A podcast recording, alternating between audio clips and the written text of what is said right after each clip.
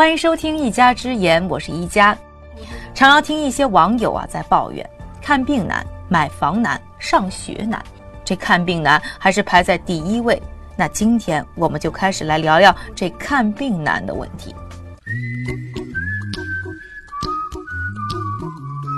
创美节目的正确打开方式有几种？正确答案是，除了喜马拉雅，还有优酷视频哦。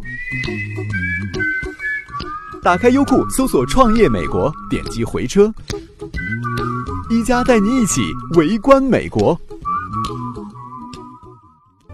最近呢，我看到一份呢，二零一四年的中国民生调查报告。报告的数据显示呢，有百分之七十七点三的受访者认为，他们支付的医疗账单呢，没有给他们带来应有的医疗照顾。我们都知道，二零零九年开始，中国就已经实施了医改。这么多年过去了，似乎看病难的问题还是没有得到解决。于是，我们就看到一些经济条件好的，特别是一些呢癌症等重症患者，开始选择走出国门，寻找不同的医疗解决方案。近几年来，中国病友到海外就诊的人数是逐年攀升，平均每年达到了三千人。预计这个数字在今年还能上升到八千到一万人，其中有一半的病友最终的目的地就是美国。由于这个群体越来越庞大，在美国就涌现出了一批呢服务这个群体的中介机构，以及呢一些帮这些病友提供服务的非营利性组织。其中啊，这家位于德州的光研社就是代表，该社的理事长。邓福珍是德州一所大学的教授。二零零二年，医生发现他患有乳腺癌。在一年的治疗过程当中呢，他也深深的体会到了癌症病患需要的心理支持，以及呢美国医疗程序的复杂。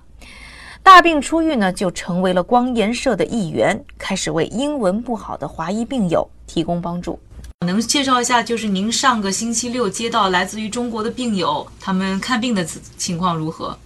就最早是跟我们联系嘛，哈，他是通过这边已经已经在这边治疗的一位一一一个病友，嗯，然后呢，呃，所以就刚好礼拜六，就说我们可以去，因为第一第一次来，他们也第一次出国，所以也不英文也不行，然后也不知道这边到底怎么回事，所以我们就就去接机，接他们到。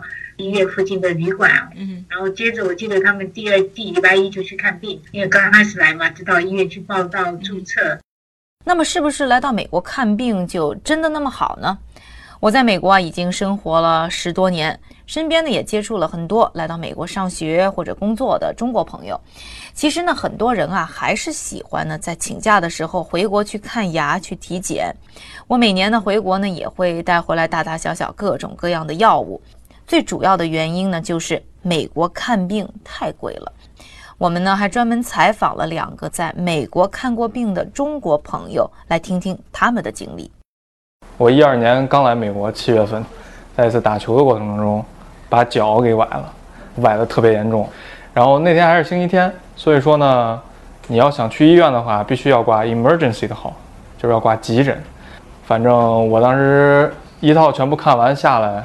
账单一共是算了我一千七百多美元，我当时就懵了，就是感觉你崴了个脚，你花了一万多人民币，但是这个事情在国内是根本不可能发生的。像我那个时候可能半夜发烧，那我因为我知道去 ER 就急诊室是非常非常贵，所以我就硬是撑着忍着，然后到了就是等到就是白天的时候，我再去看 clinic 门诊。觉得在美国看病贵的也不只是到美国来的中国人。我们呢还在街头采访了一些美国人，看病对他们来说呢也不是一件便宜的事儿。之前膝盖受伤的时候，我做了一个简单的小手术，就付了两千多块钱，我觉得真的太贵了。像大多数美国人一样，我不知道自己花了多少钱。下面呢，我们来用一些呢实际的医疗项目做对比，在美国呢进行一次呢医生门诊。花费是一百二十到三百六十人民币，在中国呢是十二到六十人民币，在美国呢去一趟急诊室要花费一万两千到六万人民币，在中国大约是五千到一万人民币，在美国住院的费用一般是一万两千到两万四千人民币，在中国平均是一万两千人民币。就算是按照美国人的收入水平，一般的美国家庭也是很难承受的。那么如此昂贵的医疗账单，到底谁去买单呢？先来听一听啊，我在纽约街头采访到的一些纽约人。我们的工资中扣保险开销以外，还有父母也会出一部分。有些很贵，但我的不是，因为我有福利，有养老残障保险和医疗补助之类的。因为我没有医保了，所以我尽量避免看医生。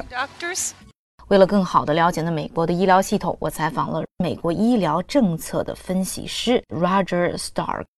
简单来说，美国一半左右的人口医疗保险是由雇主出钱，第二块大约占百分之三十，也就是大约每三个人中有一个是州或者联邦政府出钱。百分之十左右的人是没有保险的，他们要通过单独的医保市场或者自掏腰包来付账。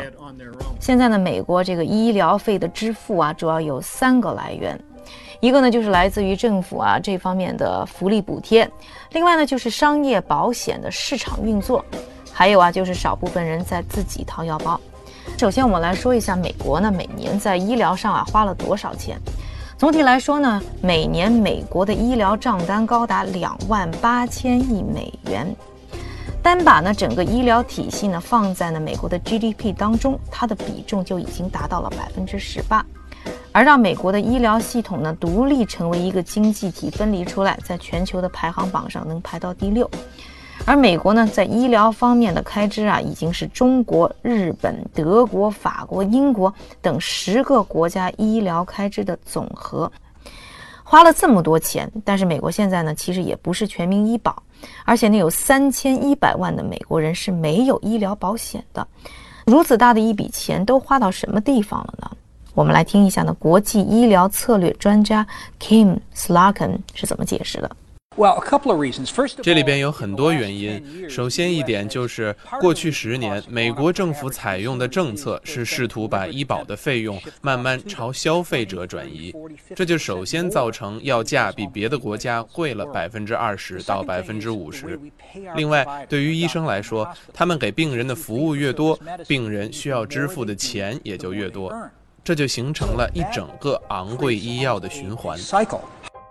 美国的医疗支出花钱最多的一块呢，其实是医院的服务开支。比如说我们住院检查，一下子就占掉了百分之三十五。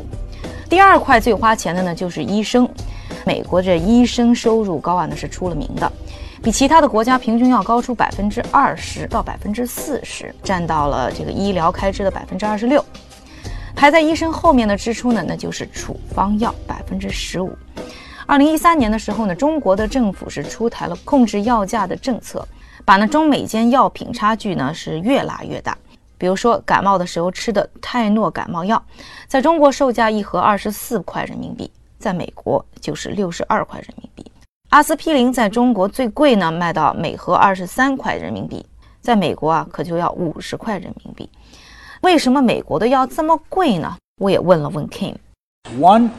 首先，美国市场允许药厂以市场能够承受的价格定价。医药公司希望通过宣传产品价值抬高价格，但这在美国由于很多原因难以衡量，所以基本上的结果就是美国成为了药厂补齐利润的地方。补齐，比如在西欧这些对价格限制和条例更多的地方损失的利润。一家出书啦！新书《创客法则》在当当、亚马逊、京东及全国各大书店有售。微博晒书还有机会赢得创新产品礼物。一家携手中外行业大师，共看美国顶尖创新企业。创客法则拿在手，创业路上不用愁。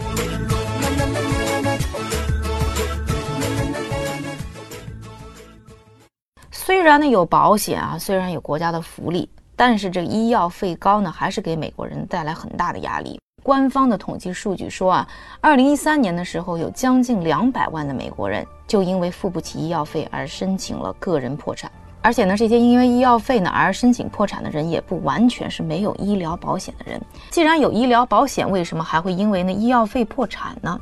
这里啊就要说到呢，美国的医疗保险的体系真的是非常的繁琐。一家呢也是在下期节目当中再和大家好好的解释。感谢各位的收听，了解更多的精彩内容，敬请关注我们创业美国的微博和微信。一家之言，我们下次再会。